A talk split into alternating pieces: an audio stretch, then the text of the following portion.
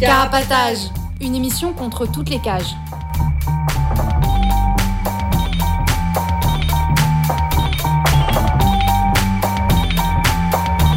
Carapatage, c'est une émission contre les prisons, la répression et le contrôle.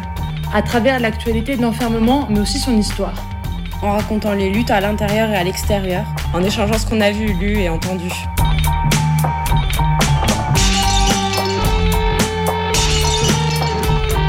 Carapatage, c'est tous les premiers et troisièmes mercredis du mois, de 20h30 à 22h. Sur Radio Libertaire 89.4 FM. Carapatage contre toutes les cages.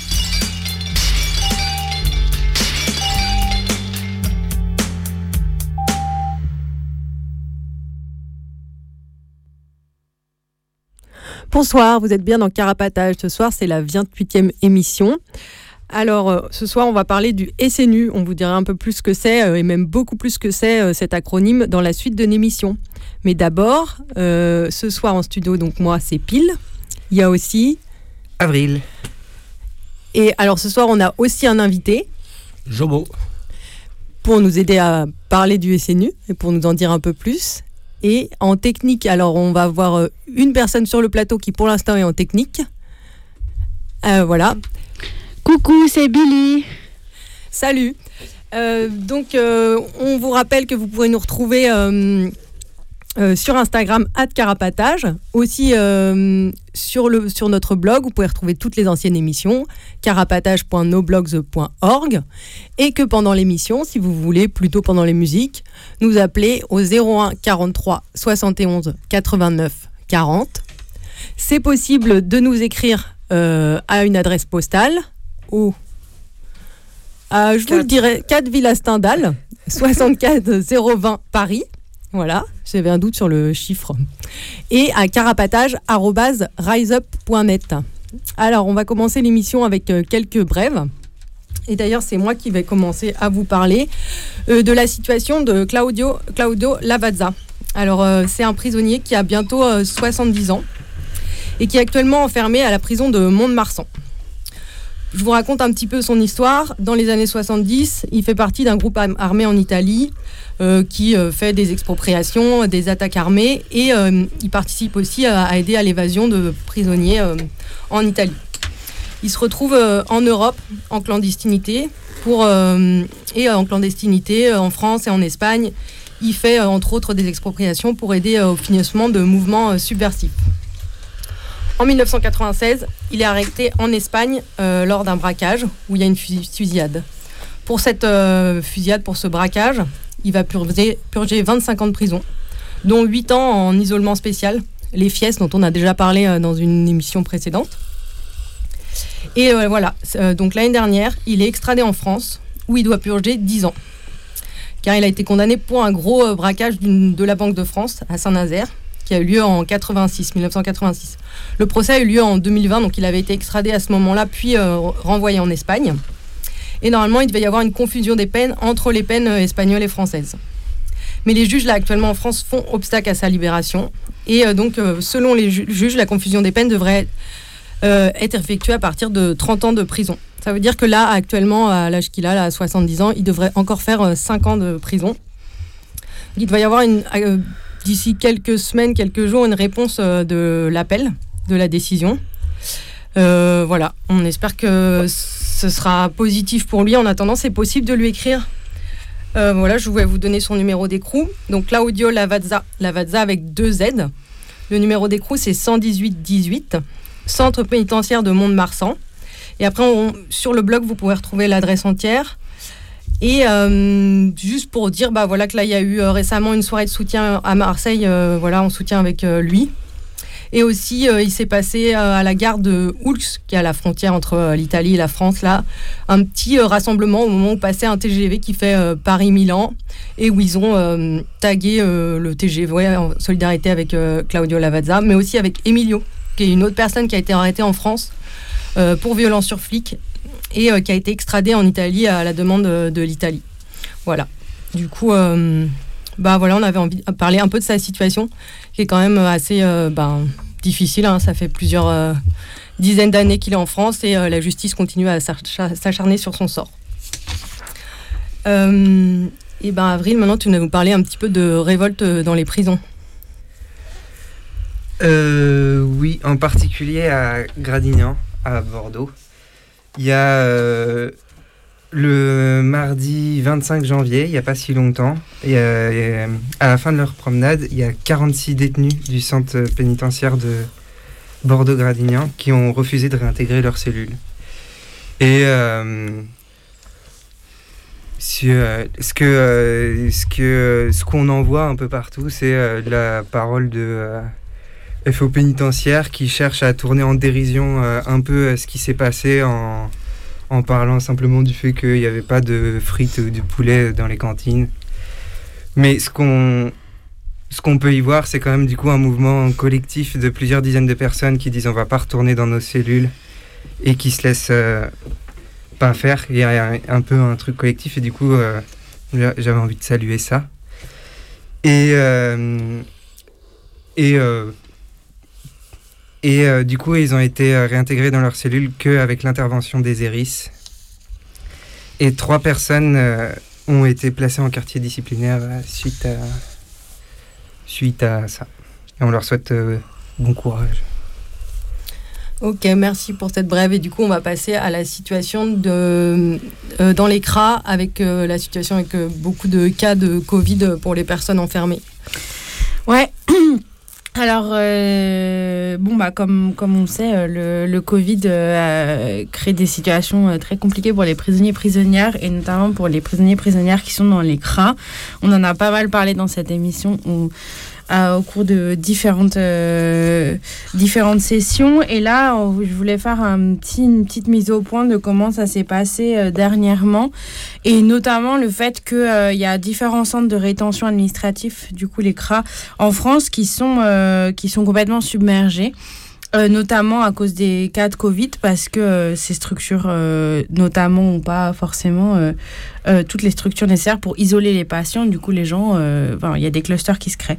Et alors, on apprend par la presse que à Strasbourg et à Metz, les admissions, elles ont été suspendues dans les à cause du Covid. Depuis, euh, depuis mi-janvier, il y a des personnes qui sont positives au Covid et qui sont enfermées et, euh, et qu'il n'y a pas de possibilité de les isoler et de les soigner. Du coup, euh, ils arrêtent les admissions. Alors, par exemple, au CRA de... merde, je ne sais pas comment prononcer ce mot. Gespolsheim, près de Strasbourg. au 25 janvier, il y avait 12 personnes qui étaient positives sur une vingtaine de personnes enfermées. Et normalement, euh, quand ce CRA-là est euh, submergé, il renvoie d'autres les prisonniers, euh, prisonnières vers le CRA de Metz, et, mais qui est lui aussi dans la même situation aujourd'hui et qui du coup est complètement engorgé. Alors, il y a aussi le cas de Rennes, du CRA de Rennes, qui est paralysé, lui, depuis le 6 janvier 2022. Il y a plusieurs personnes qui ont été testées positives, personnes enfermées. Du coup, les entrées et les expulsions ont été suspendues. Mais la situation reste euh, quand même euh, gelée, on va dire. C'est-à-dire qu'il n'y a pas de solution pour euh, ces personnes-là. Et bien entendu, on ne libère pas les gens. Plutôt, on les garde enfermés au milieu d'un cluster. Et aussi, avant ça, déjà en décembre, au CRA du Ménilamlo, en région parisienne, il y avait de nombreux enfermés qui avaient été testés positifs. Et le bâtiment 3 du CRA avait été dédié à parquer les gens. Et d'ailleurs, à ce moment-là, les retenus s'étaient révoltés contre cette situation qui a non toujours non pas créé des libérations, mais la fermeture des parloirs, un confinement à l'intérieur et l'impossibilité pour les retenus d'assister à leurs audiences au juge euh, des libertés de la détention. Du coup, il y avait eu un mouvement, on, avait, on en avait un petit peu parlé. Euh, du coup, voilà. Et en fait, la situation, c'est que en France, euh, n'importe où en France, euh, quand euh, des retenus dans des CRA sont testés positifs, ils sont censés être envoyés dans notamment deux CRA, le CRA de Plaisir en région parisienne et le CRA de Lyon-Saint-Exupéry. Et sauf que depuis la vague Omicron qui est particulièrement forte, où il y a très très très contagieuse, enfin en tout cas il y a eu beaucoup beaucoup de contamination dans les CRA, ces deux CRA-là sont submergés eux-mêmes du coup, on imagine que euh, la situation pour les retenus est d'autant plus euh, atroce qu'elle ne l'était déjà avant le Covid, et qu'en plus euh, les expulsions elles sont stoppées dans certains CRA, mais que, pour autant, comme je disais, les administrations ne décident pas, et les juges des libertés de la détention ne décident pas de libérer les gens. Alors on peut lire notamment sur le blog Abalekra, .noblogs.org, on vous mettra des liens. Un témoignage sur les conditions de détention, justement au CRA de plaisir, qui est aussi appelé le CRA Covid, parce que euh, les gens sont envoyés là-bas parce qu'ils ont Covid. Du coup, on les parque tous ensemble et on les envoie là-bas pendant 7 jours. Et au bout de 7 jours, on considère que tout va bien, du coup, on les renvoie dans un autre CRA. Mais par ailleurs, les gens ne sont pas soignés dans cet endroit. Ils sont juste parqués pour gérer la pandémie. En plus, à Vincennes, on apprend aussi qu'à Vincennes, il y a des gens qui ont été testés positifs. Et du coup, eux, au CRAS Vincennes, ils ont décidé qu'il fallait isoler les gens une journée et qu'après tout allait bien. C'est une autre mesure un peu absurde comme ça. Et enfin, qu'à Wassel, près de Rouen, eh ben, ils ont décidé de, de, prendre le bâtiment des femmes qui est vide actuellement pour euh, en faire un bâtiment Covid. Et c'est le cas du coup dans pas mal de CRA. Voilà, un peu pour la situation du Covid dans les CRA courage à toutes les personnes enfermées là-bas. Et euh, Avril, maintenant tu vas nous parler de ce qui se passe à Condé-sur-Sarthe, de ce qui s'est passé. Euh, oui. Alors ça, ça part d'une histoire qu'il y a eu il y a trois mois, quelque chose comme ça. Une personne qui était condamnée à perpétuité euh, à Condé-sur-Sarthe a retenu en otage deux matons dans l'idée de négocier une révision de sa peine. il a été interpellé, ça n'a pas marché. Il n'est pas encore jugé, mais il est poursuivi du coup pour séquestration et violence euh, aggravée sur euh, dépositaire de l'autorité publique. Et du coup, suite à cet événement, il y a une semaine, le directeur de l'AP est venu faire une annonce à Condé-sur-Sarthe pour euh, caresser un peu les matons dans le sens du poil, quoi, et renforcer encore la sécurité de cette prison, qui pourtant est déjà une prison très sécurisée, quoi. Hmm. Et du coup, il a annoncé la construction d'un nouveau bâtiment qui serait consacré à l'entraînement des matons. Il annonce aussi l'ajout de nouvelles caméras aux 400 caméras qui épient déjà les couloirs de cette prison. Et il prévoit l'installation de portiques euh, de sécurité aux entrées des parloirs. Mais en plus de ça, du coup, des trucs un peu euh, plus... Euh, enfin, un peu plus récent, quoi, il annonce aussi l'introduction de taser dans l'arsenal des matons. Et du coup, euh, euh, c'est un truc qui arrive avec euh, une circulaire assez récente mm. qui autorise l'expérimentation dans, je crois, il y a six prisons qui testent en ce moment ces dispositifs-là. Et il annonce aussi la création d'une UDV, une unité pour détenus violents, dans cette prison-là. Du coup, ce seront 10 cellules. Et c'est pareil, les UDV, c'est des unités qui existent, euh, qui commencent à se mettre en place à partir de 2019. Mm. Et il y en a, euh, je ne sais pas combien il y en a, mais j'ai vu que l'objectif c'était d'en avoir 10-15 euh, en France. Et du coup, ces, ces unités, c'est des. Du coup, ça veut dire cellules individuelles, tout mobilier fixé partout, rien ne bouge tout sous plexiglas, euh, avec euh, certaines mesures euh, que tu peux retrouver dans les cellules anti-suicide et, mm. et, tout ça. Et c'est aussi un passe-menottes aux portes. Du coup, c'est un, un, tiroir où tu passes tes mains quand le matin il vient, il te menotte. Puis là, il peut ouvrir la porte, il te fouille et après, il te démenote.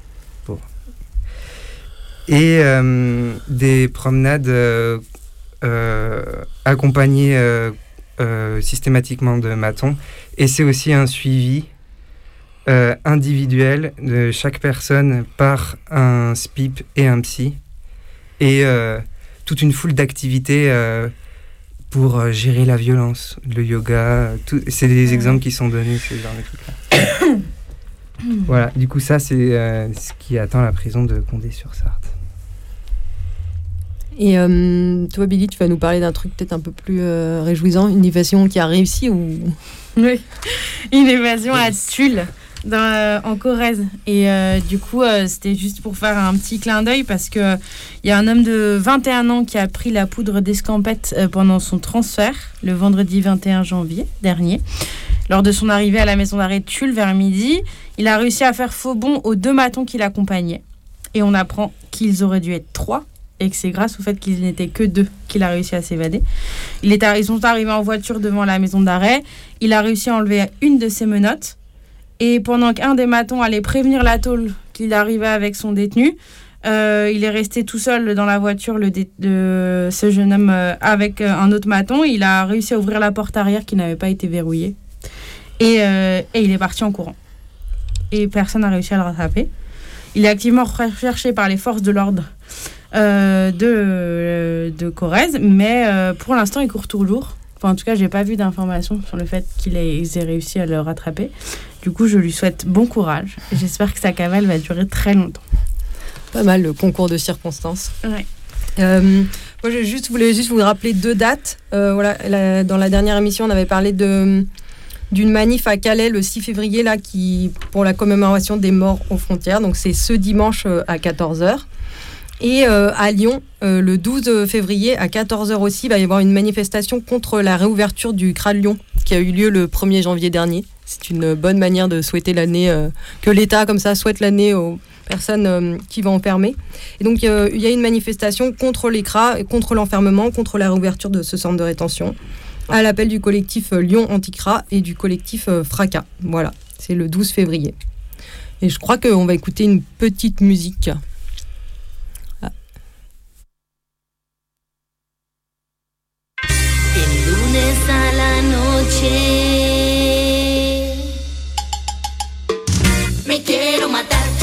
Que mañana tengo que ir a trabajar. El martes a la noche me quiero matar, pensando que mañana tengo que ir a trabajar. El miércoles no aguanto, salgo a bailar. Y el jueves todo el día me quiero matar. Me pesa la cabeza, el cuerpo no da más. Pero el viernes la sonrisa no me la pueden sacar. Todo se pasa volando y cuando me quiero acordar, es domingo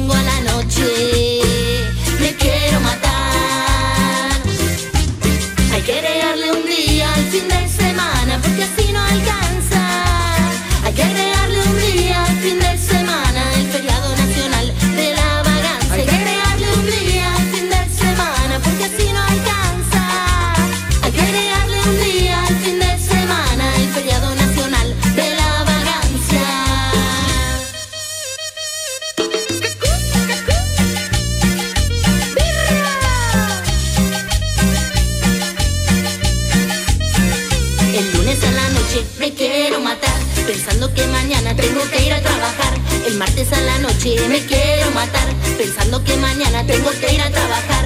El miércoles no aguanto, salgo a bailar y el jueves todo el día me quiero matar. Me pesa la cabeza, el cuerpo no da más, pero el viernes la sonrisa no me la pueden sacar. Todo se pasa volando y cuando me quiero acordar, el domingo a la noche me quiero matar. Hay que agregarle un día al fin de semana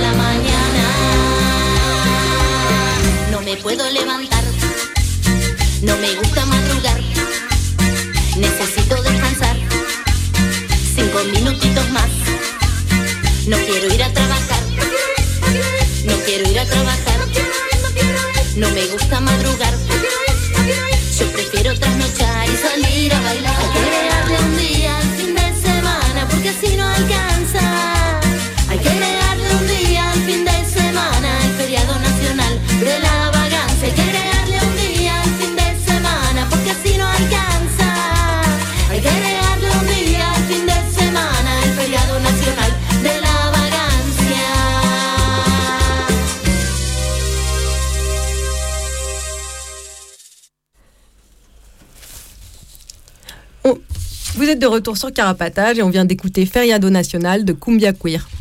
Alors, vous pouvez, Je vous rappelle que vous pouvez nous retrouver toutes les émissions sur carapatage.noblogs.org et nous appeler pendant l'émission au 01 43 71 89 40.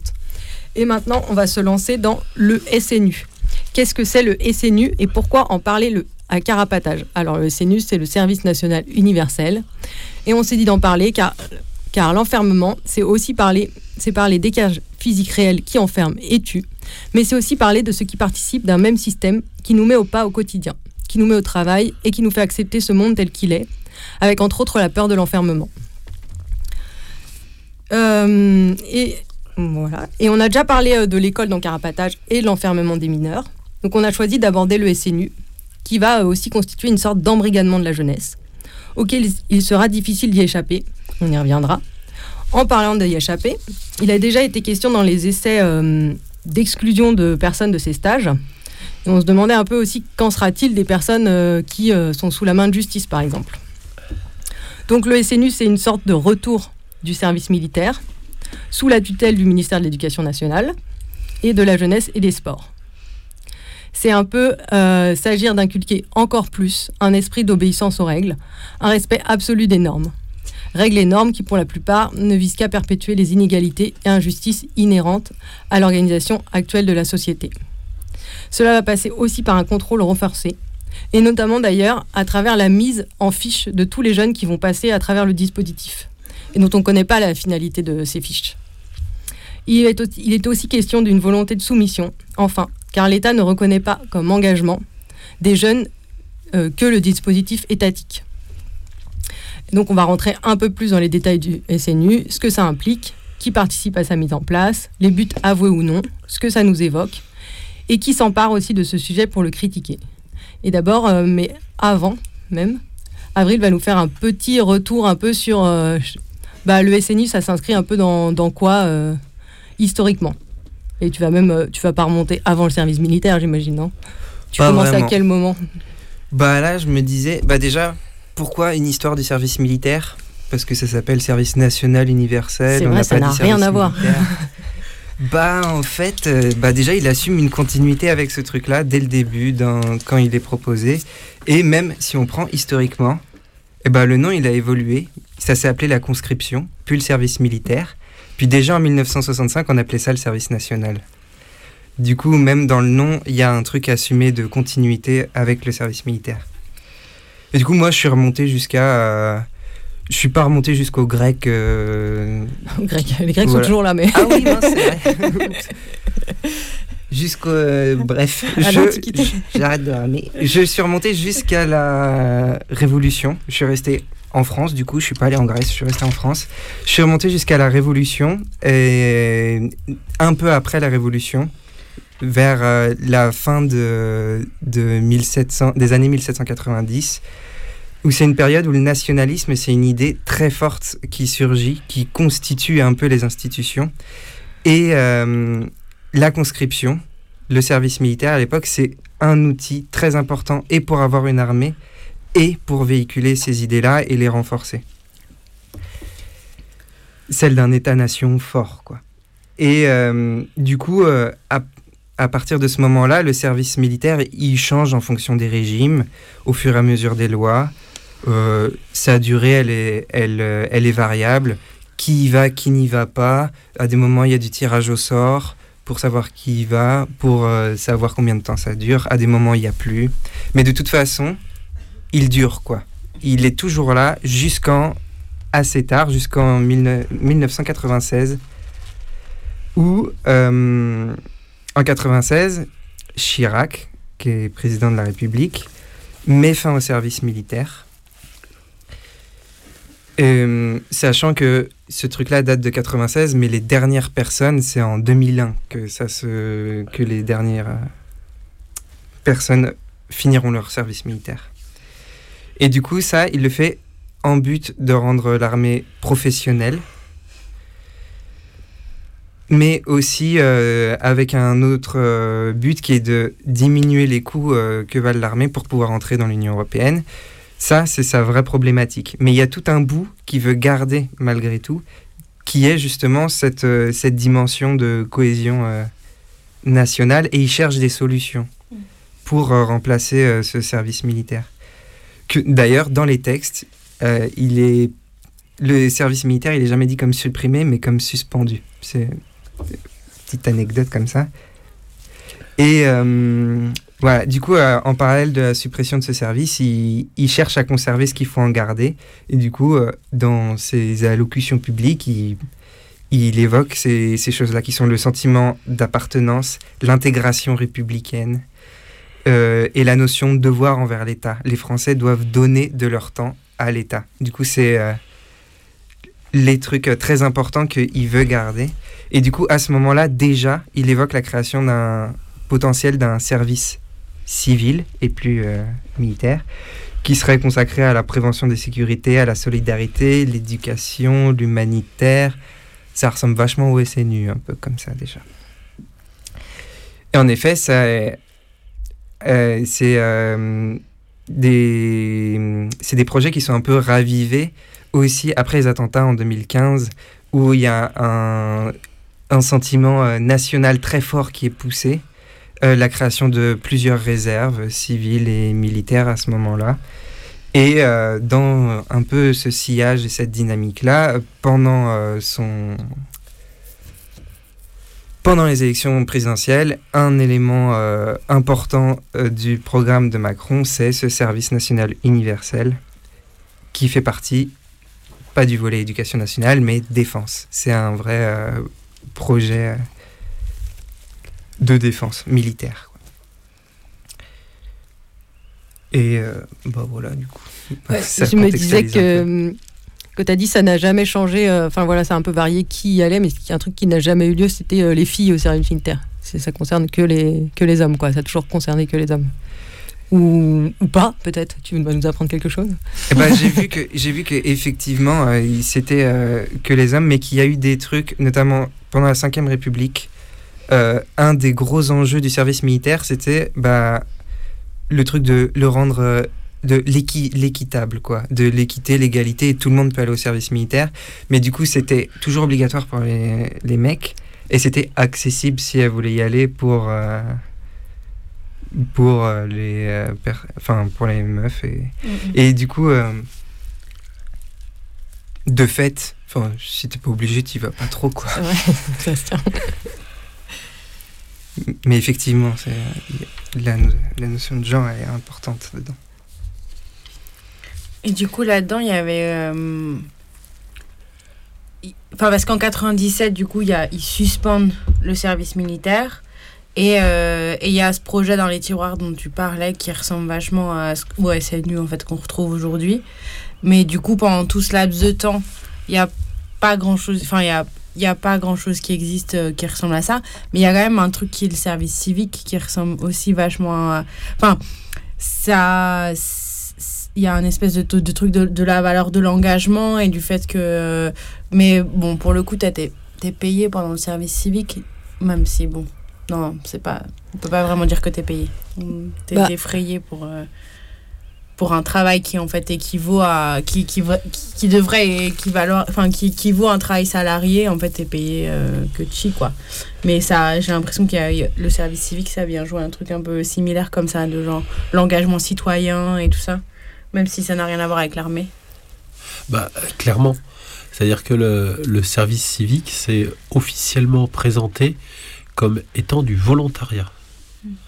C'est-à-dire que la question euh, de toutes les avancées syndicales euh, qu'on croirait euh, maintenant établies, comme avoir des congés de maladie, Mm. des trucs aussi basiques que ça, hein, et avoir des vacances, avoir des droits syndicaux, avoir des libertés de réunion. Tout ça, en fait, tu l'as pas, en fait. Tu l'as pas parce que t'es pas travailleur. Et du coup, en fait, euh, et en plus, la thune que tu gagnes, parce que t'en gagnes quand même, elle est même pas nommée salaire. C'est-à-dire qu'ils te sortent des gens du monde du travail pour en faire des volontaires qui gagnent que. Et du coup, c'est une, une forme de travail, enfin, qu'on peut pas dire gratuite dans le sens où ils gagnent de la thune, mais qui est stratégique dans les mentalités pour euh, mettre dans les têtes que on commence obligatoirement au bas de l'échelle et que le début, on doit donner, donner, mais seulement donner, être volontaire, euh, que a priori euh, gagner son travail, gagner gagner sa vie ou un truc comme ça, même si c'est très critiquable gagner sa vie. Hein, c'est, je suis pas en train de défendre cette idée-là, bien au contraire. Mais même ça, non. Même ça, non.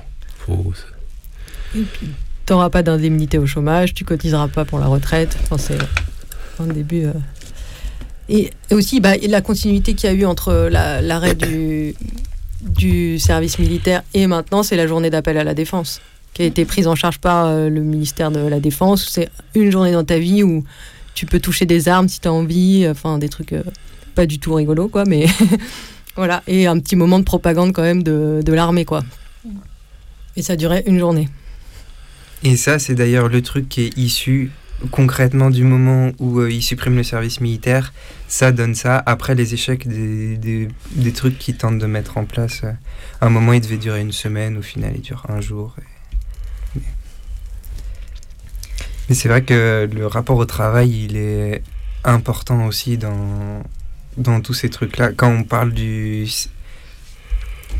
quand on parle du service civique ou euh, de, à l'époque, euh, le, le service civil ou euh, tous ces trucs-là, c'est vraiment un truc de.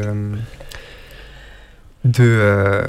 bah, si, de, du, du coup, de. euh, d'exploitation et avec le truc de l'idée de tu dois quelque chose à l'État, tu es constitutif de l'État. de soumission. Ouais, Je, pense qu'il y a, un autre aspect euh, dans, ce que ça a été euh, la conscription puis le service national, hein, qui est très lié au fait d'être exploité dans la vie de tous les jours par le boulot. Euh, c'est le, c'est le fait de, de, de payer de sa vie. De payer de sa vie, il faut quand même le rappeler, c'est que les classes populaires, les prolos, euh, ben, ils allaient faire euh, leur service militaire pour aller ensuite faire la guerre. Et qu'après, ils se faisaient buter pendant que les généraux, euh, ils étaient là, tranquilles. Et que ça a, toujours été, ça a toujours eu une dimension de classe vachement importante, en fait. Toujours. Et que par ailleurs, historiquement, le, l'école a toujours joué un sale rôle là-dedans. Toujours. Par exemple, à la fin du 19e siècle, il y avait un truc qui s'appelait, euh, euh, le nom ne va pas me revenir, les bataillons scolaires, où on mettait les, les gamins, garçons, évidemment, genrés déjà, euh, comme toujours, hein, en rang, avec des fusils en bois, après les cours de gymnastique, pour qu'ils aspirent à devenir militaire, c'est-à-dire à l'époque c'était pour euh, défendre euh, la patrie, euh, pour sauver l'Alsace-Lorraine et défendre l'honneur de la patrie. Et c'est comme ça qu'on s'est retrouvé en 1914 avec plein de gens qui mettaient une fleur sur leur fusil en disant on va aller faire une petite guerre pour le plaisir parce que c'était comme à l'école. C'était sympa, non?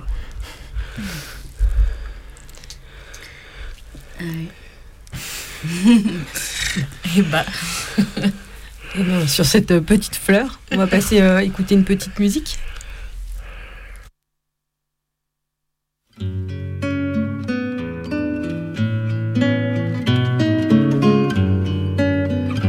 Laissez les enfants pleurer, ne tarissez pas leurs larmes. Elles lavent et le désarment ce qui les fait chavirer. Laissez les enfants verser ces ruisseaux qui les apaisent et s'en vont noyer les braises de leurs chagrins insensés. Laissez, laissez-les. Empêcher que l'on réprime cette rosée légitime. Ils ont des fleurs à arroser. Laissez, laissez les enfants pleurer avant qu'on les abîme. Laissez les les enfants rêver, ne les cassez pas d'avance, donnez-leur la chance d'apprendre un jour à voler. Laissez les enfants choisir des chemins qui vous dépassent. N'effacez jamais leurs traces, vous les verrez revenir. Laissez, laissez-les. Ne souffrez pas qu'on dédaigne la lumière qui les baigne. Ils ont des richesses à donner. Laissez, laissez les enfants rêver avant qu'on les éteigne. Laissez les enfants grandir, ne renforcez pas les cages, ne craignez pas les orages ni les torrents à franchir. Laissez les enfants gagner le droit d'étendre leurs ailes dans la lumière nouvelle d'une vie à inventer. Laissez, laissez-les. Ils vont s'envoler ensemble, un même ciel les rassemble, ils ont des sommets à gravir. Laissez, laissez les enfants grandir avant qu'ils nous ressemblent. Laissez, laissez-les, laissez, laissez-les.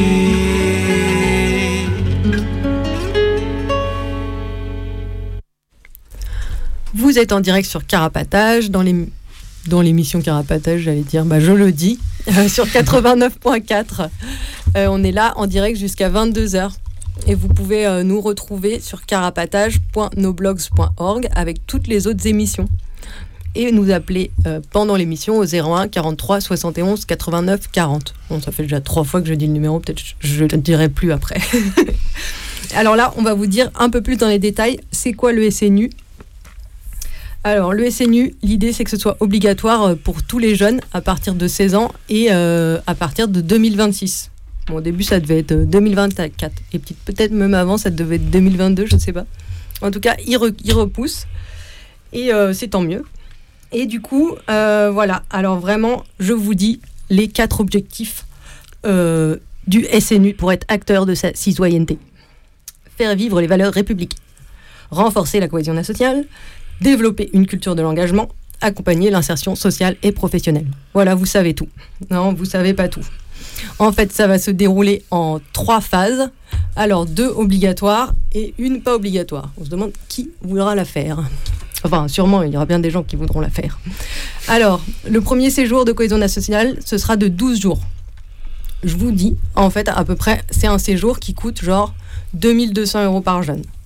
Ce sera sur les temps scolaires, dans un autre département que euh, celui où on est euh, domicilié, soit dans un internat, soit dans un centre de vacances, ou soit dans des crousses, euh, des logements étudiants, avec plusieurs thématiques. Donc euh, il y aura des trucs euh, genre activités physiques, euh, sportives, euh, des trucs au niveau de la connaissance des institutions nationales et européennes, des trucs genre sur la santé, l'accès aux droits, la connaissance des services publics, la culture, le patrimoine, la découverte de l'engagement, la défense, la sécurité, le développement durable, les transitions écologiques.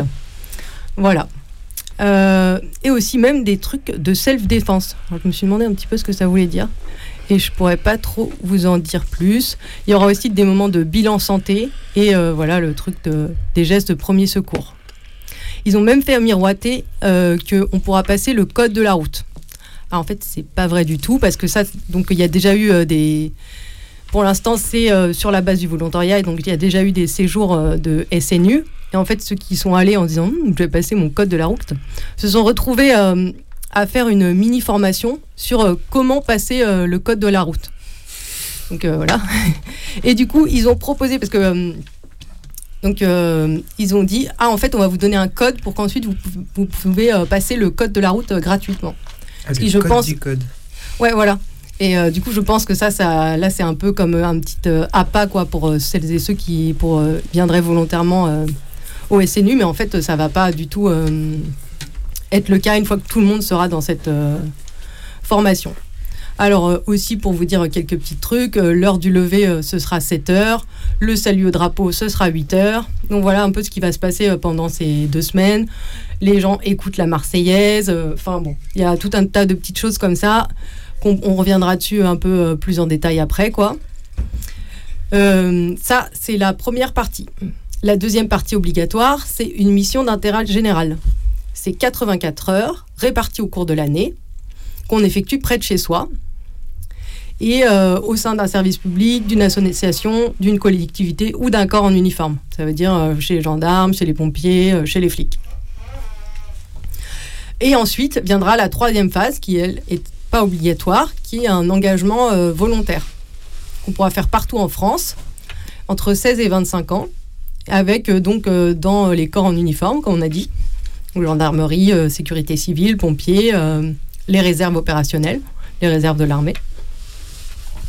Aussi dans l'accompagnement des personnes, par exemple euh, maison de retraite ou autre chose, dans les trucs genre préservation du patrimoine ou de l'environnement.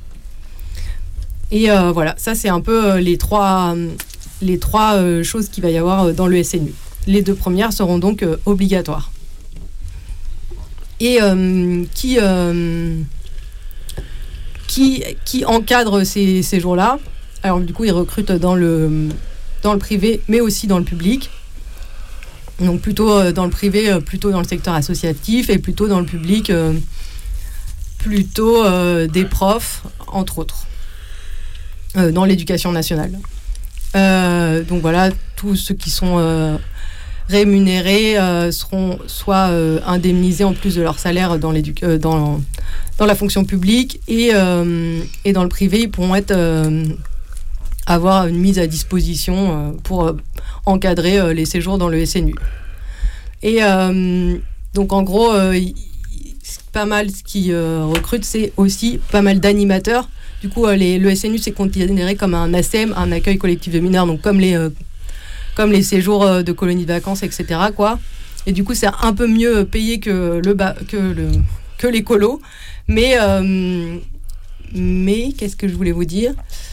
Euh, bah voilà, c'est un petit peu mieux payé que le colo, mais le contrat, c'est le même genre de contrat, c'est le contrat d'engagement éducatif, là, qui est un peu un contrat différent du code du travail, entre guillemets, euh, pour euh, les autres. euh, donc tu peux travailler genre 16 heures par jour pendant 6 jours consécutifs, quoi. C'est un peu, voilà, comme l'animation, quoi. Et donc, voilà, après, bon, bah, par contre, tu n'auras pas le nom d'animateur en colo, tu t'appelleras cadre spécial, cadre de compagnie, tuteur de maisonnée, chef de centre, adjoint à ce centre, adjoint à ce chef, pardon. Donc voilà, c'est les les dénominations seront un petit peu différentes que dans les colonies vacances, quoi. Les références sont plutôt militaires. Donc ça, c'était pour vous présenter un petit peu euh, le SNU, euh, qu'est-ce que c'est, euh, combien de temps ça dure et euh, qui c'est qui l'encadre. Et là, on va voir un petit peu plus dans les détails qui sont euh, les acteurs du SNU. Euh, ouais. On va voir vite fait un peu plus. que alors du coup euh, je vais essayer d'aller un peu du enfin vu que c'est très très hiérarchique on peut y aller de façon verticale quoi du haut vers le bas. Et euh, quand on regarde au début du coup quand il se lance et ben tout de suite on refait le lien avec l'armée puisque euh, même si le projet quand il était plus lié au ministère des Armées, eh ben, il a été euh, abandonné, il a plus été refait, puis proposé au ministère de l'Éducation nationale.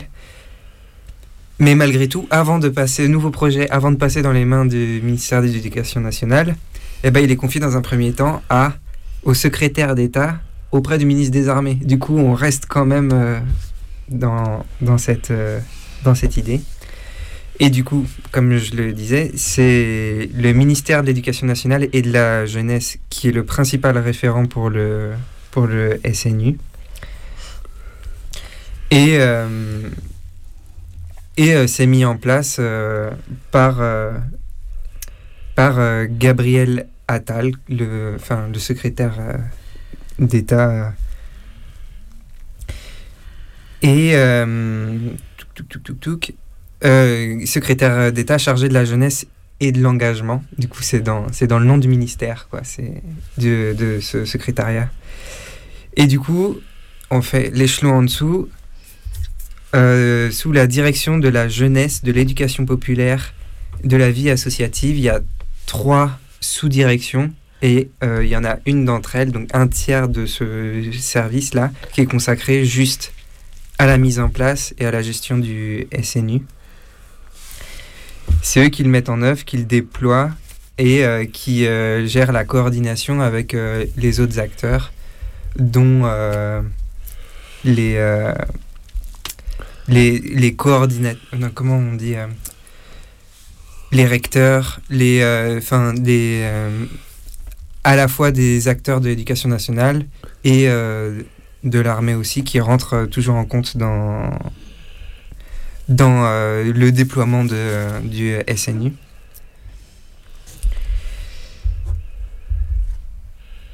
Et voilà. Et du coup, après, quand on continue de descendre des échelons, tu en parlais tout à l'heure, on, on en arrive aux différents centres, à euh, ces écoles. Et du coup, on a les équipes de direction, et ces gens-là viennent de, de- Ce sont des fonctionnaires de l'éducation na- nationale ou du ministère des Armées qui peuvent gérer ces centres-là de manière un peu équivalente de ce que j'ai cru comprendre. Euh, Peut-être un niveau intermédiaire entre le ministère et les centres, c'est là qu'il y a euh, l'organisation, euh, qu'ils appellent décentralisée, c'est-à-dire euh, c'est organisé par région académique. Et c'est là où il y a la, intervient l'instance qui va mettre en place ce SNU euh, au niveau des régions académiques. Alors euh, pour ce qui nous concerne, c'est la région euh, Paris-Créteil-Versailles, trois académies, et où il y a une direction régionale académique de la jeunesse, de l'engagement et des sports, qui est donc un nouveau service de la région académique. Alors la région académique, c'est une institution éducnate. C'est euh, comme euh, le rectorat de Paris, sauf que c'est le rectorat de Paris avec le rectorat de, Créteil et de, avec la- avec l'académie de Créteil et l'académie de Versailles. Cette DRAGES, euh, donc c'est le sigle hein, DRAGES, Direction régionale académique. Elle a des personnels qui viennent, qui dépendaient antérieurement du ministère de la jeunesse et des sports, qui sont été déplacés au ministère de l'éductat dans un, nouveau, ce, que tu as expliqué, une nouvelle sous-direction qui a pris en plus le nom d'engagement. Et c'est concrètement cette dragesse qui, euh, c'est intéressant de le savoir, euh, se, trouvera, se trouve installée dans des locaux dans le 13e arrondissement. Euh, donc cette dragesse qui met en place euh, matériellement l'organisation de quel centre va avoir lieu où. C'est-à-dire que cette dragesse, elle est sous l'autorité du recteur de Paris, euh, qui est aussi recteur de la région académique. C'est le grand chef, hein, on va dire. Et euh, bah, c'est la dragesse qui va euh, réquisitionner des lycées pour en faire des, des centres d'accueil pour les centres de cohésion, etc. etc. Et, et surtout, c'est la dragesse qui va donner toutes les instructions locales euh, sur euh, est-ce que dans chaque bahut, vous avez bien recruté des jeunes qui voudront bien faire ce truc? Et puis ensuite, ça s'organise au niveau de, de chaque centre. Parce que je sais pas si on a été clair, mais en fait, euh, donc depuis 2020, je crois que ça a commencé, il y a déjà des séjours de SNU qui sont mis en place sur la base du volontariat. Et du coup, euh, pour recruter et pour chercher euh, des jeunes qui voudraient bien euh, être volontaires et s'engager dans le SNU, ça passe par les lycées en fait, par le biais de- des professeurs qui reçoivent des, dir- des directives donc, de la DRAGES pour recruter des volontaires. Et on en arrive au, centre, du coup, que dont tu avais déjà un peu décrit les acteurs juste avant, du coup. Malgré tout, du coup, il y a à la direction de ces centres euh, des fonctionnaires de l'éducation nationale ou euh, du ministère des Armées. Euh, ensuite, il y a un échelon un peu plus petit qui s'occupe des cadres, qui sont des animateurs ou des gens issus du milieu associatif ou des militaires. Et enfin, les tuteurs qui sont, euh, tu le disais, euh, les personnes qui s'occupent de ces fameuses maisonnées. Bah, euh, ce sont des animateurs, des, titulaires du BAFA. Enfin, ça peut être beaucoup de beaucoup de monde finalement. Et mais du coup, un très gros acteur du SNU, c'est le milieu associatif. Ouais. Bah oui, parce que du coup, finalement, les, les associations euh, jouent un rôle assez, euh, assez fort, c'est-à-dire que euh, elles vont permettre ce glissement qu'il y a entre. Enfin, moi, je l'ai. Je l'analyse comme ça, ce glissement qu'on a entre euh, le service militaire et aujourd'hui euh, un service national qui veut ressembler à plus à quelque chose de l'ordre de l'engagement et de la citoyenneté et tout ça. L'éducation populaire, elle vient mettre son grain de sel là-dedans et elle aide complètement à faire avaler la pilule finalement parce que euh, elle a tout ce discours de euh, c'est pour l'émancipation, c'est pour euh, que les jeunes ils trouvent leur voie, c'est pour qu'ils comprennent euh, de quoi ils ont envie, de quoi ils ont besoin. Et du coup, il y a très très fort ce discours-là. Et c'est toute la propagande des associations d'éducation populaire qui va grave faire. Qui du coup sert de faire valoir à l'armée et qui sert euh, qui sert et qui elles-mêmes à la fois elles elles font elles euh, elles aident à, faire passer le truc euh, auprès des jeunes je pense et des parents que en fait oui l'armée va s'occuper de vos enfants mais nous collaborons avec l'éducation populaire, enfin avec des, des acteurs de l'éducation populaire. Du coup, tout de suite, ça fait comme un truc de genre ah bon, mais si l'éducation populaire fait partie du dispositif, c'est pas, ça va pas être si grave quoi. Enfin, c'est pas comme s'ils allaient porter des armes. Mais du coup, il y a tout l'imaginaire comme ça qui joue très très fort. Et en même temps, les acteurs euh, des associations d'éducation populaire, ils se servent de ce dispositif pour faire de la pub parce que euh, c'est euh, censé être voilà, 25 000 euh, volontaires par an ou par, par session qui, qui sont là-dedans. Et du coup, ça leur fait. Enfin, aussi, ils font leur beurre là-dessus, même si. Il y a plusieurs associations d'éducation populaire qui disent qu'elles ne gagneront pas d'argent euh, au niveau national, mais que juste les personnes qui travailleront.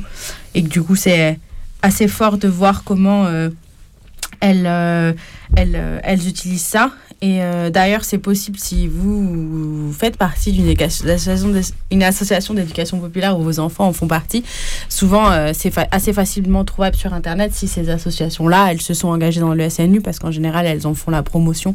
Enfin, ça dépend lesquelles, mais en tout cas, elles en parlent parce que, euh, parce que ça fait partie aussi de, de, à, plusieurs moments d'un projet pédagogique de l'association. Du coup, c'est possible de le savoir. Et, et voilà, comme on disait tout à l'heure, c'est il y a ce côté euh, colonie de vacances qui est apporté par l'éducation populaire à travers tout un tas d'activités pédagogiques euh, qui permet de faire passer le côté militaire et survivance du service militaire. Et euh, notamment, il y a une association dont je voulais parler qui s'appelle Léo Lagrange, qui est une association qui date de 1950. Son créateur étant Pierre Mauroy. Je me souviens plus qui est ce, ce personnage. Eh ben, un ancien ministre euh, de gauche. Premier ministre, peut-être même, je dirais. Ah oui. Voilà. voilà. rien que ça. Cette association, du coup, qui collabore de manière euh, très, très, comment dire, euh, très véhémente et elle est très contente de participer au SNU. C'est assez gerbant quand on la lit. Elle est au 150 rue des Poissonniers à Paris, dans le 18e, au cas où ça vous intéresse. Alors pour elle, euh, c'est vraiment le SNU, c'est vraiment un outil d'émancipation et d'éducation. Et, euh, et que le monde associatif doit s'en servir. Et du coup, il y a tout euh, ce lien qui est fait entre la cohésion nationale, la mixité sociale et, et la volonté des jeunes d'être utiles à leur pays. Et du coup, ils reprennent tout ce discours-là de, de euh, la de euh, du SNU et du coup du monde euh, du, du monde de militaire à travers leurs propres mots et, et du coup, ils veulent, ils, veulent utiliser ce SNU, notamment pour donner l'envie aux jeunes de s'engager. Et du coup, vraiment, on sent à travers les mots qu'ils utilisent et à travers leur propagande que c'est vraiment utiliser le discours, une nouvelle méthode qui est différente de celle du service militaire d'avant, mais qui a le même but finalement. Une méthode différente pour arriver au même truc, de euh, faire adhérer euh, les jeunes euh, et les jeunes à un discours de l'État, un discours de rentrer dans le rang, de trouver sa voie, de ne pas rester, de ne pas rester inactif et inactive. Et, et du coup, y a, ça fait que, en général, on, on parlait des séjours là, des centres, en général, il y a trois, trois euh, personnes qui vont encadrer euh, chaque séjour de, de, encadrer au niveau le plus haut, je veux dire euh, en dehors des, des, animatrices et animateurs là, qui ont un autre nom d'ailleurs, mais j'ai oublié. Il y a un professionnel de l'éducation populaire qui ça va gérer tout le côté pédagogique et du coup gérer l'équipe d'animation. Il y a le, une personne de l'éducation nationale et il y a une troisième personne qui est du coup quelqu'un qui, qui est de l'armée quoi. Et du coup, euh, notamment, ce, ces, euh, ces associations d'éducation populaire, elles vont s'investir à la fois dans les séjours de cohésion, du coup, ces premiers séjours où elles euh, vont s'organiser, apporter d'éducation populaire au niveau pédagogique, mais aussi dans les missions d'intérêt général. Et c'est là où elles font leur beurre parce qu'en fait, du coup, elles ont des jeunes qui vont venir dans cette deuxième partie, dans cette phase 2 du, SNU, pour pour être euh, dans euh, différentes euh, structures quoi. Ça peut être la petite enfance, ça peut être des crèches, des centres de loisirs, des espaces d'animation, des centres d'insertion, des centres sociaux, des activités sportives. Et du coup, c'est à ce moment-là où aussi les le monde associatif il gagne, il gagne de ouf à, à avoir du travail gratuit parce que finalement ces personnes ne vont pas être rémunérées.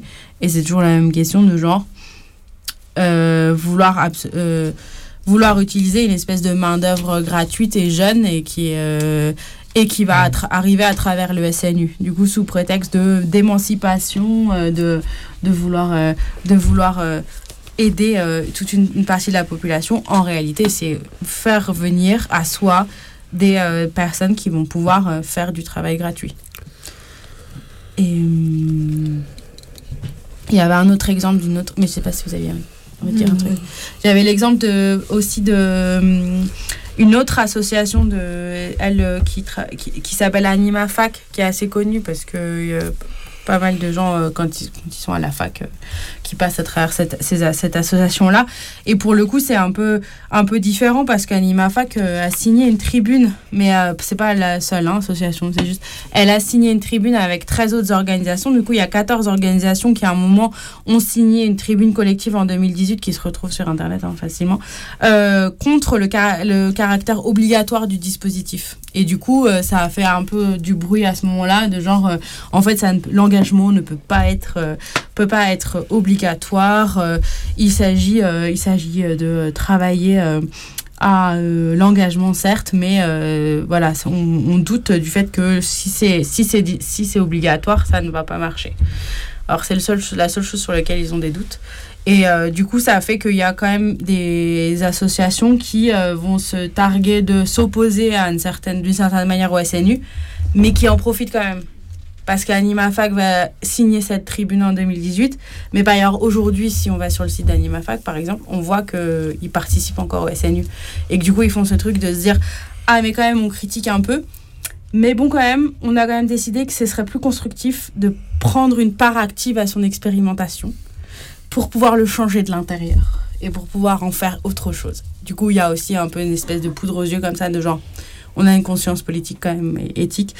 Mais quand même, on va s'en servir. Et du coup, AnimaFac fait complètement partie du dispositif de SNU, par exemple. Alors qu'on pourrait croire que elle s'y oppose à la base.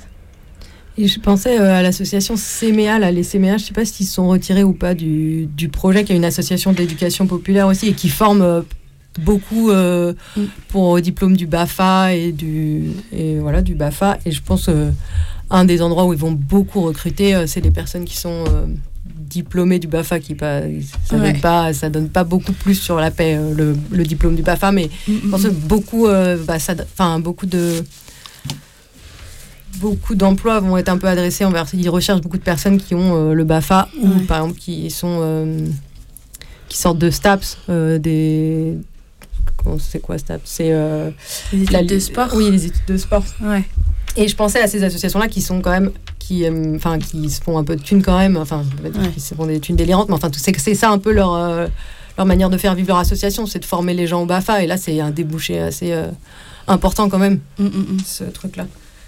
Et je crois que les CMA, CMA justement, j'ai vu, vu passer un article justement dans une revue euh, qui, euh, qui avait essayé d'interroger les CMA sur euh, pourquoi vous, vous faites partie de ce dispositif, en fait, c'est quoi le délire, et qu'ils n'avaient pas eu de réponse de la part des CMA parce que, ah si, la réponse Si, ouais. des CMA c'était. ça, on peut pas vous répondre collectivement parce que ça pose, euh, ça pose déjà beaucoup de, trop de questions et de ça pose déjà beaucoup trop de conflits à l'intérieur de notre organisation. Du coup, on ne peut pas vous dire collectivement ce qu'on en pense parce qu'on s'écharpe tous en fait euh, sur cette question-là. Mais du coup, je crois qu'officiellement, les CMA ils font encore partie du dispositif. Ouais, je pense que là où, euh, où ils ont réussi un coup, en quelque sorte, avec ce SNU qui pour l'instant n'est encore pas obligatoire, c'est là-dessus. C'est-à-dire qu'ils ont, euh, ils ont pris des associations qui avaient des buts, on va dire, euh, pas pourris. Mm. Les CMA, euh, c'est des trucs d'éducation populaire, on va pas directement cracher dessus, quoi. Et ils ont réussi, en asséchant euh, leur financement sur plein de trucs, probablement, je sais pas pour les CMA, mais parce que les associations ont, avec ces histoires de financement, ou volontairement, consenti à se structurer verticalement avec euh, des grands chefs, des petits chefs et des troufions, euh, bah, ils ont réussi en gros à subvertir des idées qui étaient, qui étaient plutôt émancipatrices Mm. que- sur l'éducation populaire et qui font que, en fait, euh, il y a des tensions énormes au sein des assos. Mm. Énormes. Et quand je parle de l'organisation hiérarchique, je veux dire que celui qui cause au micro pour, le pour les CMA, c'est probablement pas le- l'animateur de base. Et que l'animateur de base, il y a des chances qu'il se sente trahi dans le sens qu'il met dans son boulot qui, euh, comme, comme par exemple, ça va être le cas aussi pour plein de profs, qui, qui euh, mettent des idéaux, on va dire, euh, qui pourraient toucher vers l'émancipation, les jours où on est optimiste, Euh, mais qui, qui se disent c'est quoi ça? C'est quoi ça? C'est quoi ces trucs pourris? Et, et grâce aux méthodes de financement, bah, les directions des associations euh, euh, finissent par dire bah, si on veut survivre, faut accepter. Et évidemment, ça fight en interne. Mais sauf qu'à la fin, euh, ça a accepté, quoi. Ouais, moi j'ai pas beaucoup entendu. Mais après, peut-être c'est parce que ça. Ces associations-là, elles n'ont pas forcément écrit à propos de ça. Mais j'ai pas beaucoup trouvé de. réellement de. Soit des, soit des associations ou des collectifs qui ont directement dit en fait c'est mort. Soit des associations qui ont accepté. Mais, euh, mais voilà, de trouver euh, des des associations qui vont qui vont dire euh, bah en fait euh, au premier abord euh, nous on s'est un peu lancé dedans parce qu'on avait l'accord de enfin on était un peu à la tenu à la gorge par ça. Et en fait finalement on va on va renoncer parce que c'est trop horrible quoi ce que c'est. Et du coup c'est mais ça doit exister mais c'est vrai que j'ai pas vu trouver de trop là-dessus Je, j'arrive plus à me rappeler le nom en fait euh, de cette chose. Il y a une association de genre euh, étudiants en STAPS, ou je sais pas comment elle s'appelle, où ils ont fait une petite vidéo. Ils ont participé au premier euh, séjour Ah.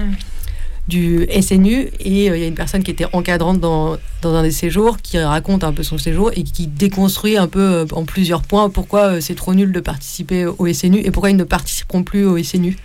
Et du coup, je me rappelle plus du nom de leur association. C'est dommage parce que c'était. Et la vidéo, je trouve qu'elle était plutôt parlante, quoi. Enfin, c'était intéressant. Et eux, ils disaient, bah non, nous, on va plus. Et on ne va plus y participer. Et pourquoi il ne faut pas y participer Mm, et peut-être je pourrais la retrouver avant la fin de l'émission. tu crois qu'on pourrait la mettre en lien sur le blog? Ouais, je la retrouve. En fait, non, pour tout vous dire, j'ai trouvé cette vidéo sur le site du Figaro. Qui est pas... Donc je pourrais la retrouver par un autre biais, sûrement elle n'existe pas, mais je vais la retrouver, je vais la retrouver. On va pas faire la pub pour le Figaro sur le blog. Et ben, on va écouter un petit morceau de musique.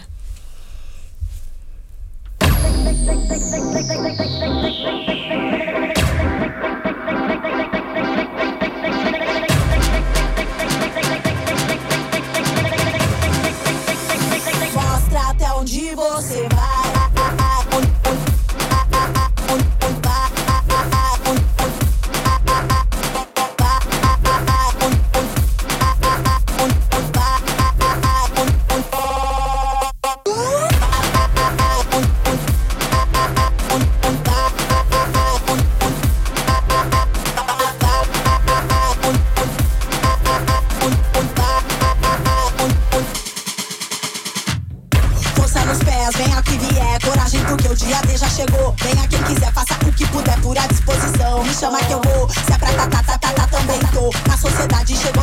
Já sambou. Swing, oh, oh. Paxque, paxque, paxque,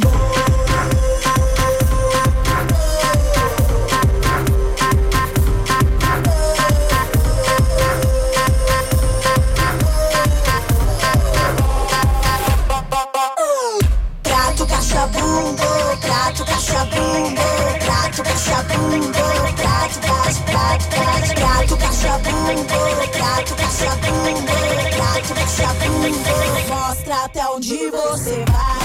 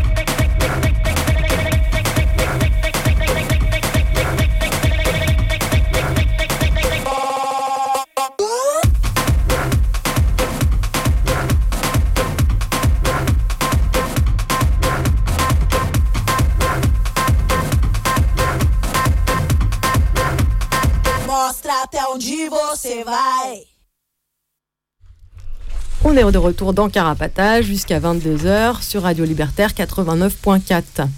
Je vous rappelle que vous pouvez nous écrire au 4 Villa Stendhal 75 020 Paris et à carapatage.riseup.net. Alors, on retrouve le sujet du SNU. Et là, euh, un peu de quoi on va continuer à parler, un peu de, c'est quoi les buts avoués, euh, qu'est-ce qui est mis en avant, euh, et en fait, qu'est-ce qui n'est pas avoué non plus. Alors, euh, une des petites choses, euh, disons que maintenant, euh, on pourrait dire que voilà, la conscription, hein, le recrutement se fait par le biais de l'éducation nationale. Le lien qu'on peut établir un peu entre service militaire et SNU, c'est un peu l'intention cachée ou pas cachée d'ailleurs, qui permettra le recrutement de militaires. Recruter des prolétaires pour aller se faire tuer, on en a parlé tout à l'heure. Euh, voilà, ça n'a pas changé. Et du coup, dans les plaquettes de propagande à destination des encadrants et euh, de celles qui vont en faire la propagande, c'est que euh, c'est une opportunité pour les classes populaires. Et c'est encouragé, Dixit, plutôt par des mesures d'attractivité variées et ciblées. Du coup, d'orienter les jeunes en décrochage scolaire vers des carrières, militaires, de susciter des vocations en direction de l'armée, de la police, ou bah, comme on en a déjà parlé, hein, de permettre au secteur social de disposer d'une manœuvre, d'une main-d'œuvre sous-payée. Donc, à une sorte d'entraînement à la précarité.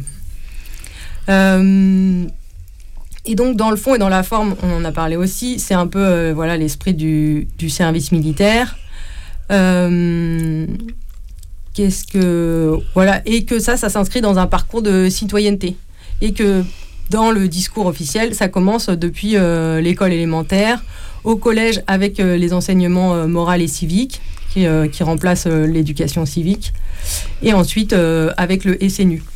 Et pour le petit exemple, enfin, c'est pas moi qui raconte l'anecdote, pourra me la raconter, mais c'est, euh, j'avais lu moi déjà ce petit article où euh, à la mairie de Paris, là, ils ont offert des petites maquettes à fabriquer du porte-avions euh, Charles de Gaulle dans toutes les écoles primaires. Je pense que ma maternelle, la maquette sera bien détruite, mais en tout cas primaire. Et du coup, en vrai, c'est, c'est cette classe d'âge qui sera bientôt plutôt celle qui va participer au SNU, quoi, enfin qui va devoir y passer, quoi. Et et voilà, ça c'était un peu pour euh, l'esprit euh, service euh, militaire et, et pour voilà. Et un petit peu bah qu'est-ce qui qu'est-ce qu'on pourrait un peu dire comme ben, les contradictions. Donc voilà, c'est vraiment mis en avant que c'est pour, je sais pas, se responsabiliser, etc. Et en fait, c'est un, toute une série de restrictions, d'obligations, d'interdiction aussi pendant les séjours. Euh, et il euh, n'y a pas d'opposition possible qui va être. Euh, voilà, alors il y a des gens qui parlent un peu de genre pouvoir refuser le SNU, qui aurait voilà, une possibilité de ne pas y participer, etc. Moi, en tout cas, ça me posait un peu cette question de qui, qui pourrait objecter voilà, au SNU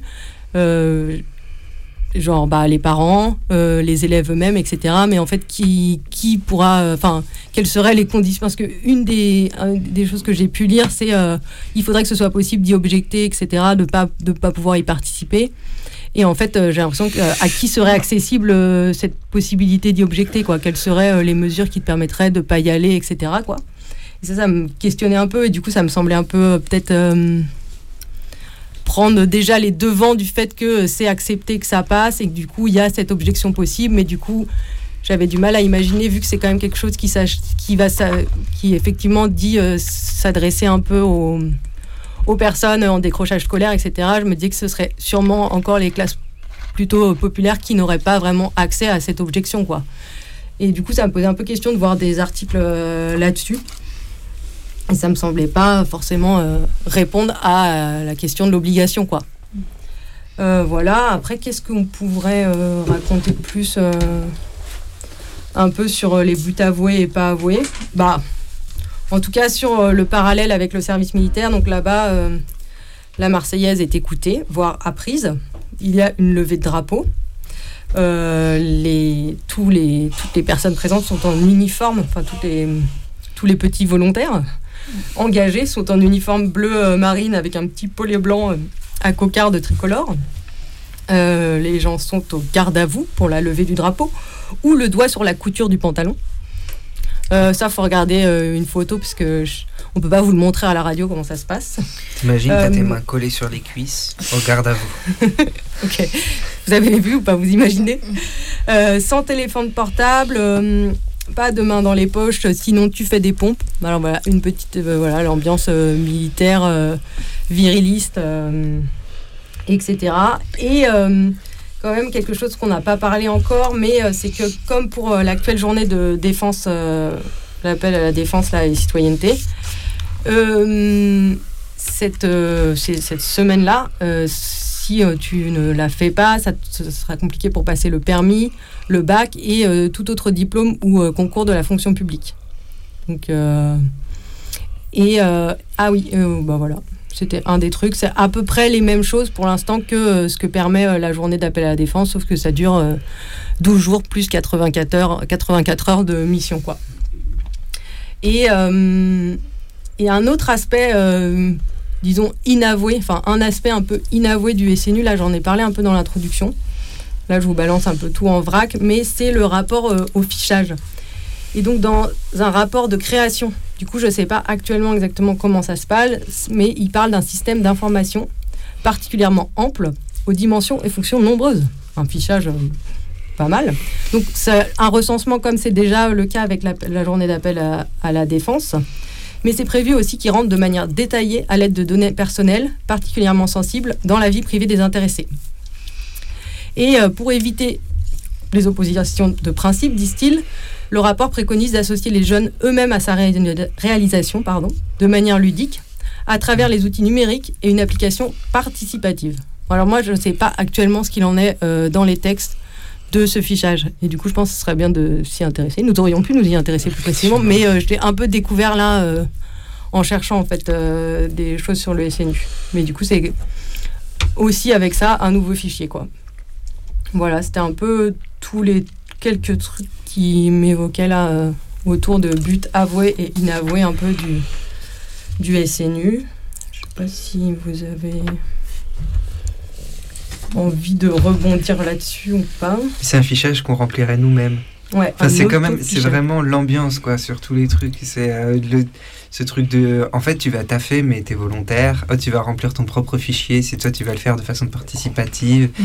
Euh, Enfin, il y a tout un espèce d'enrobage comme ça qui, qui, qui, qui fait comme si t'étais euh, responsable de, enfin que c'était, ça venait de ton envie à toi, euh, alors que finalement, on parle quand même d'un truc obligatoire euh, qui a Enfin, je sais pas. Et que si tu le fais pas, il y a tout un tas de choses qui te sont plus euh, accessibles. Et euh, enfin, c'est quand même, c'est quand même un peu intense. Et euh, une des et du coup quand on disait si tu le fais pas, mais en fait il y a déjà eu des exclusions dans les dans les séjours. Il y en aura sûrement d'autres. Et en fait, quoi, tu devras refaire un séjour. C'est quoi les situations en fait? Enfin, c'est directement en quelques jours que tu peux mettre exclure quelqu'un de, je sais pas, passer le permis, etc. Quoi. Mm. Et du coup, ça, je sais pas comment il- c'est envisagé, quoi, mais ou c'est peut-être même pas envisagé d'ailleurs. je sais pas. Et je me, un- une des autres choses un peu, bah, on en a déjà parlé, mais c'est quand même le fait de, de rendre euh, désirables les uniformes, quoi. L'armée, euh, les pompiers, la police, etc. Et de, et de recruter, on en a aussi déjà parlé un petit peu, mais.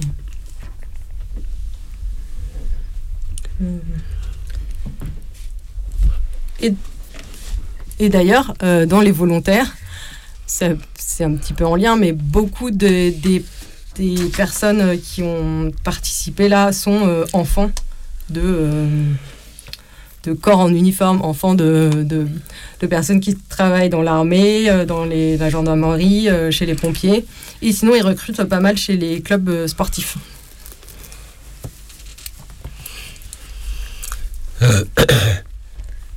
Parmi les, les buts euh, inavoués, mais qu'on peut lire euh, noir sur blanc, il y a euh, le recrutement dans l'armée.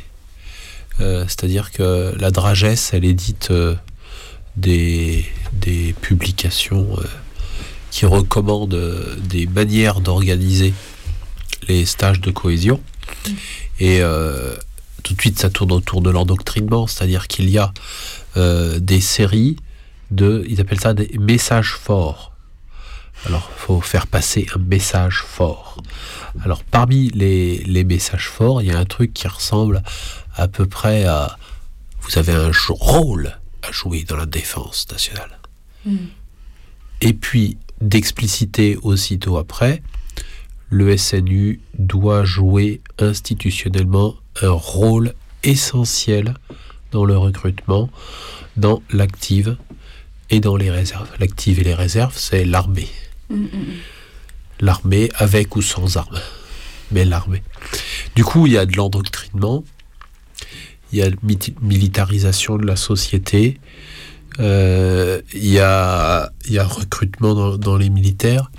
Et c'est vrai qu'on on se posait euh, la question euh, pile de, du lien avec l'enfermement, mais en, en- en écoutant là, nos, nos discussions, il y a un truc qui, qui finit par me sauter aux yeux quand tu disais euh, qui pourra objecter. Et ben, dès que tu objectes, ça veut dire que tu, tu peux plus faire tous les trucs que tu as dit, euh, le bac, euh, tous ces machins. C'est-à-dire que tu es, enfermé. Et d'ailleurs, l'objection, historiquement, ça conduisait à la tôle. Mais sauf que là, c'est. Si tu veux objecter à ce SNU quand il sera complètement déployé, bah, tu ne seras pas dans une tôle physique, tu seras dans une tôle sociale. Tu pourras plus accéder à la fonction publique, tu pourras plus passer le permis, tu pourras. Enfin, je suis pas fan des voitures, hein, mais mais enfin c'est tout un tas d'empêchements qui font que bah il y a des fois c'est utile dans la vie euh, et, et du coup c'est vraiment un, projet pur quoi.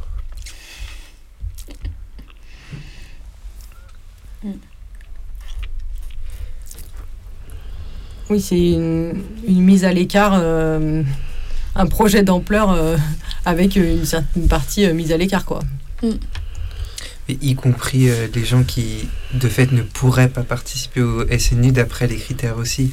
J'y pense, enfin, un des trucs, c'est favoriser le brassage social et territorial et tout, avec en idée de fond le nationalisme, du coup.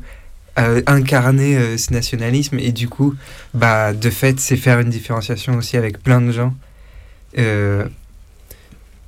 De- des gens qui sont sans papier ou euh, des, des, des gens qui sont pas euh, reconnus dans cette euh, identité nationale ou euh,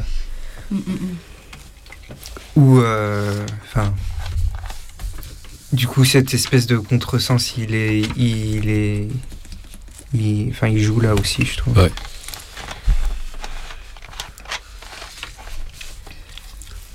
On va écouter un petit morceau de musique?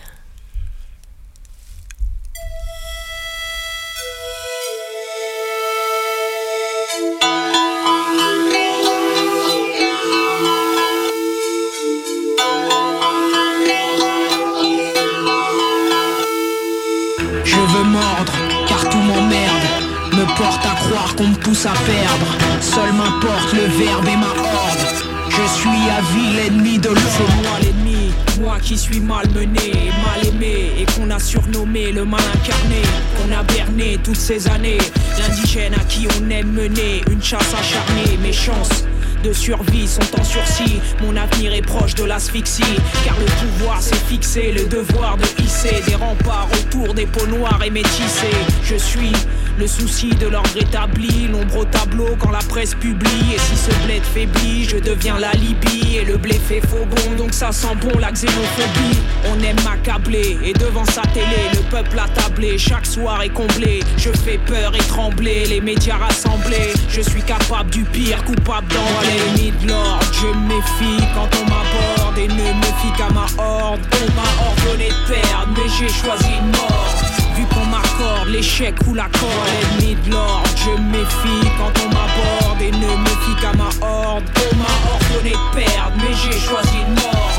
Vu qu'on m'accorde l'échec ou la corde, je suis une menace et une nuisance. À l'évidence, la délinquance en puissance. Coriace sous la cuirasse, tenace dans la démence, une extrême virulence sans classe et élégance. On discute de ma jeunesse, mon impatience, mon faciès, mes prouesses, mon inconscience. On appelle la science qui dissèque ma race. Mes rues, toi et taudis qui embarrassent chez les pires tendances. Je suis de la pire espèce, on dit que je casse et agresse dans l'allégresse, que je transgresse et agace en état de grâce. Qu'apparaît stress et détresse là où je passe, que seul m'intéresse la paresse, que j'ignore la tendresse, que j'adore ajouter des crimes à mon palmarès, que c'est avec le point que la police me dresse et qu'au-delà du périph' nord se trouve mon adresse. L'ennemi de l'ordre, je méfie quand on m'aborde et ne me fie qu'à ma horde. On m'a ordonné de perdre, mais j'ai choisi une mort. Vu qu'on m'accorde l'échec ou la corde, l'ennemi de l'ordre, je méfie quand on m'aborde et ne me fie qu'à ma horde. On m'a ordonné de perdre, mais j'ai choisi une mort. Vu qu'on m'accorde l'échec ou la corde, je n'ai pas l'air qu'on tolère. J'ai l'allure, abonné au bas salaire, la couleur qui ne connaît que la colère. Et pour l'heure, j'ai la figure accolée au malheur. J'endure, brûlure, molar et procédure. Parcours au radar, mirador et coup dur. Le refus des videurs et les règles en vigueur. Le mépris des leaders, les lois et les rigueurs c'est la guerre contre moi et pour la gloire. Je suis contrarié, sans emploi ni espoir. Et les hautes sphères conspirent sans tête et aspirent à pourrir jusqu'à l'atmosphère que je respire. Et l'ordre veut me mordre, me tendre un piège énorme et puis me tordre. M'aborde avec une potence et une corde. Et avance que désormais c'est la chance qu'il m'accorde. Ennemi de l'ordre, je méfie quand on m'aborde et ne méfie qu'à ma horde. On m'a ordonné de perdre, mais j'ai choisi une mort. Vu qu'on m'accorde l'échec ou la corde, ennemi de l'ordre, je méfie quand on m'aborde et ne méfie qu'à ma horde. On m'a ordonné de perdre, mais j'ai choisi une mort. Vu qu'on m'accorde l'échec ou la corde, ennemi de l'ordre, je méfie quand on m'aborde et ne me fie qu'à ma horde. On m'a ordonné de perdre, mais j'ai choisi une mort. Vu qu'on m'accorde l'échec ou la corde, ennemi de l'ordre, je méfie quand on m'aborde et ne me fie qu'à ma horde. On m'a ordonné de perdre, mais j'ai choisi une mort. Vu qu'on m'accorde l'échec ou la.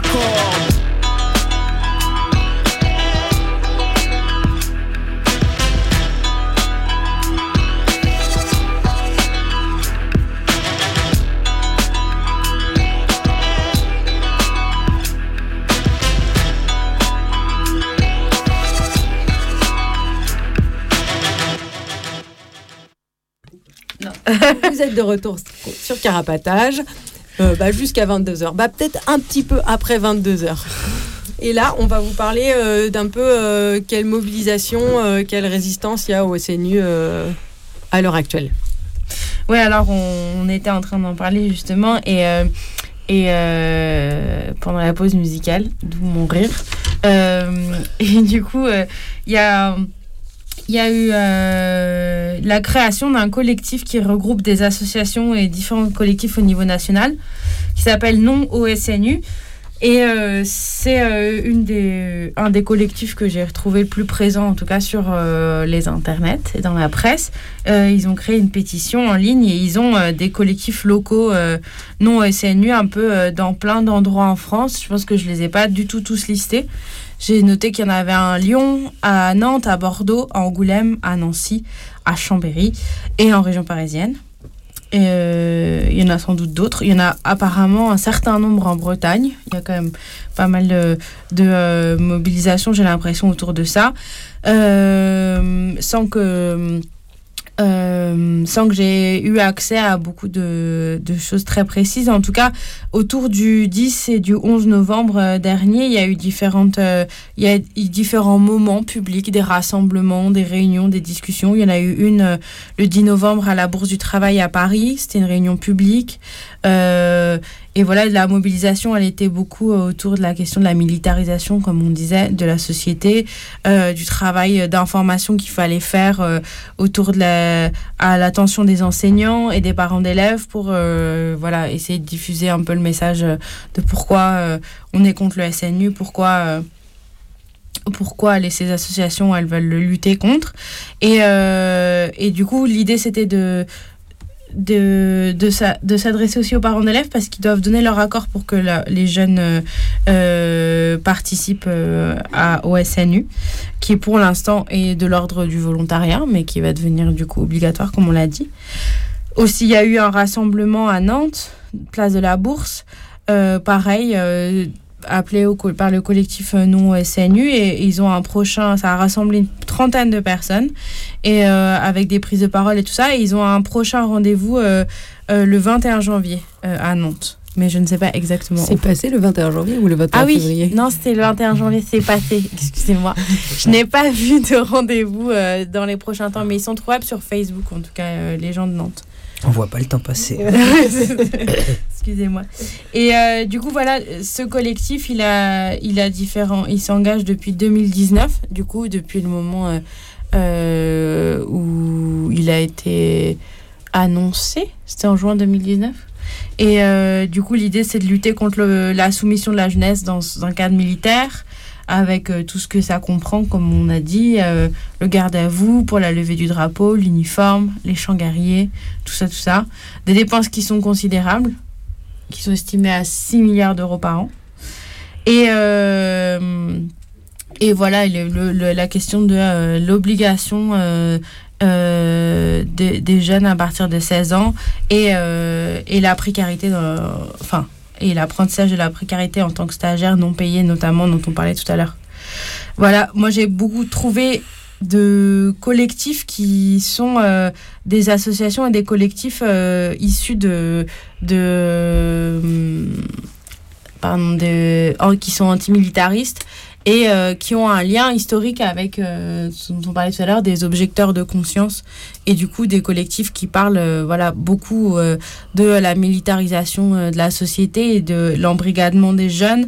Et du coup c'est des collectifs pour certains qui existent de- depuis la Seconde Guerre mondiale et qui du coup sont contre ce SNU comme ils étaient contre le service militaire et qui du coup essayent de communiquer autour de ça en disant que pour eux le SNU euh, c'est juste euh, une survivance du service militaire et ri- rien d'autre. Et voilà récemment euh, c'est tout. Il y a eu un communiqué aussi des de, des de deux branches du syndicat solidaire jeunesse et sport et associatif qui date du 7 janvier dernier, mais euh, que vous pouvez retrouver aussi sur Internet, et qui parle des conditions euh, euh, de certaines associations qui se sont engagées dans ce SNU et qui finalement en reviennent, et qui notamment parlent des conditions de, de travail qui sont particulièrement, qui ne sont pas respectées par l'État et tout ça, enfin des questions de...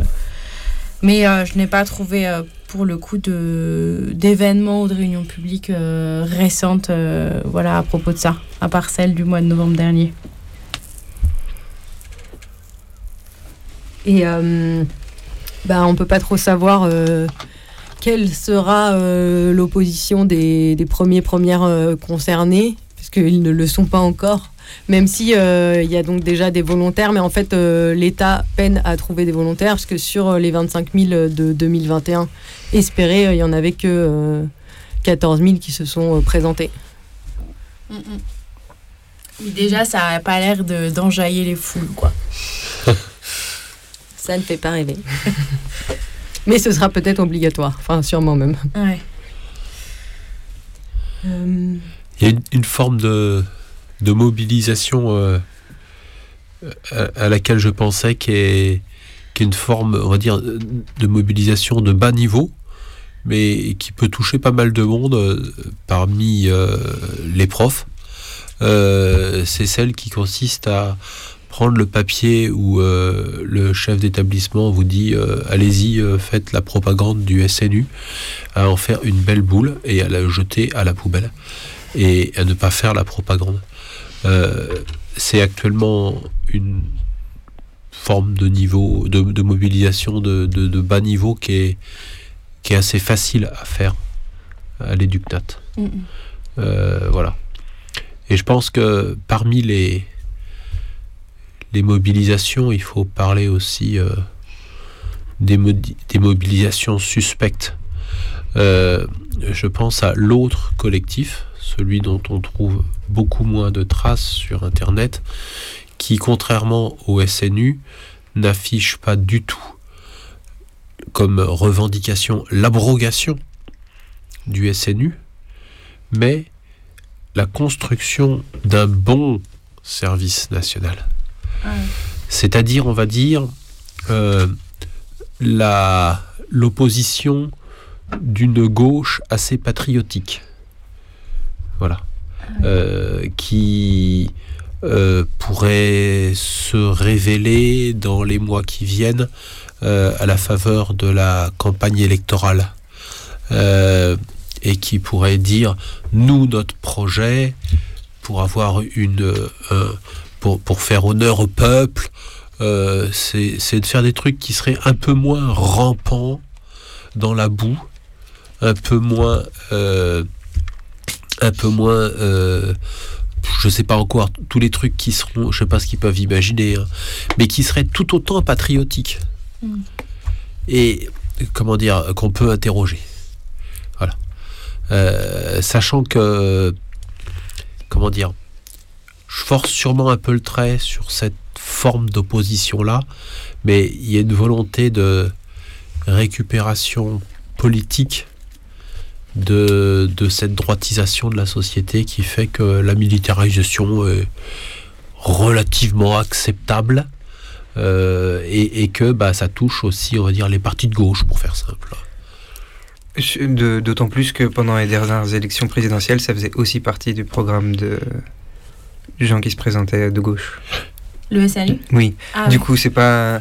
Enfin, Mm, mm. je pense la dimension euh, nationaliste, et, enfin le truc de l'État, enfin je sais pas comment dire, le, le, le, le projet étatique, quoi, il peut être porté aussi bien par la droite que par la gauche, Mm, mm. euh, d'une, euh, avec euh, des valeurs euh, comme, enfin, si on prend sous le régime fasciste, ça prend une forme différente de sous un régime démocratique au niveau des idées qui peuvent être véhiculées. Il y a toujours ce truc-là du nationalisme, de l'État fort, et malgré tout, quoi. Du coup, euh, je- il- oui, le clivage gauche-droite. euh, Il n'a pas beaucoup de poids. Enfin, il, il change. Il change pas grand chose. Il change même pas la couleur parce que finalement c'est tout le temps bleu-blanc. Ouais, voilà. C'est Eh ben, bien dit. Peut-être on va se quitter euh, sur cette euh, parole. Ouais. À moins que. Ouais. Et ben alors euh, on se retrouve euh, le 16 février prochain, ce sera une rediffusion. Et puis euh, le 2 mars en direct. Vous pouvez retrouver nos émissions sur carapatage.noblogs.org et nous retrouver sur Instagram, carapatage. Euh, merci euh, Jomo d'être venu euh, nous voir à cette émission. Euh, Merci euh, à la technique, à Gomme qui est arrivé en cours d'émission. Euh, et ben bonne soirée. Bonne soirée, courage à toutes et tous. euh, et puis, euh, on espère que vous n'allez pas être obligé de faire le SNU ou alors que vous allez vous en sortir. Ah, c'est le tout petit qui nous écoutait. Et attendez, je vais vous annoncer quand même la musique suivante qui est Ne joue pas aux soldats de Les Sunlight. Euh, c'est une découverte, peut-être juste pour cette émission, juste pour cette fois, mais écoutez-la quand même. Bonne soirée, à la prochaine. Bonne soirée. Au revoir. Bonne soirée. Ne joue pas aux soldats, mon cher petit bonhomme. Les sabres et les fusils ne sont pas des jouets. Plus tard tu en auras quand tu seras un homme. Je ne veux pas voir ces choses Ces joujoux, la voiture rappelle trop la guerre, les chagrins et les deuils que l'on voit ici-bas. Ils ont trop fait pleurer le cœur des pauvres mères dont les enfants sont morts en jouant aux soldats. Faut-il que des parents n'aient rien dans les ménages les soirs de carnaval pour déguiser encore leurs enfants en poilus comme des petits singes qui seraient habillés dans la veste d'amour, la cape militaire et le dernier emblème, le linceul dans lequel vos fils dorment là-bas. Respectez-les les soirs de carnaval et ne déguisez pas vos enfants en soldats.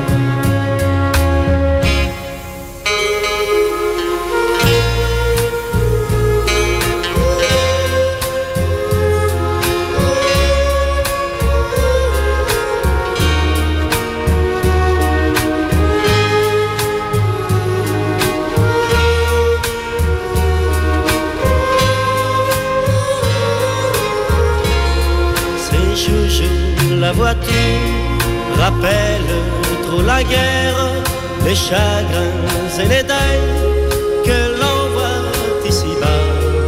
Ils ont trop fait pleurer le cœur de pauvres mères dont les enfants sont morts en jouant aux soldats.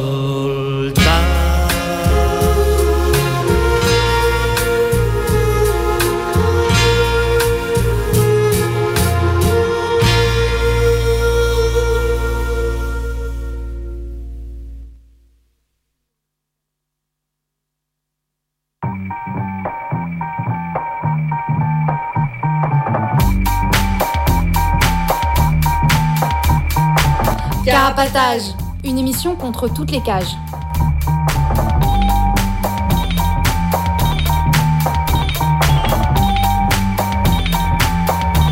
Carapatage, c'est une émission contre les prisons, la répression et le contrôle. À travers l'actualité de l'enfermement, mais aussi son histoire. En racontant les luttes à l'intérieur et à l'extérieur, en échangeant ce qu'on a vu, lu et entendu.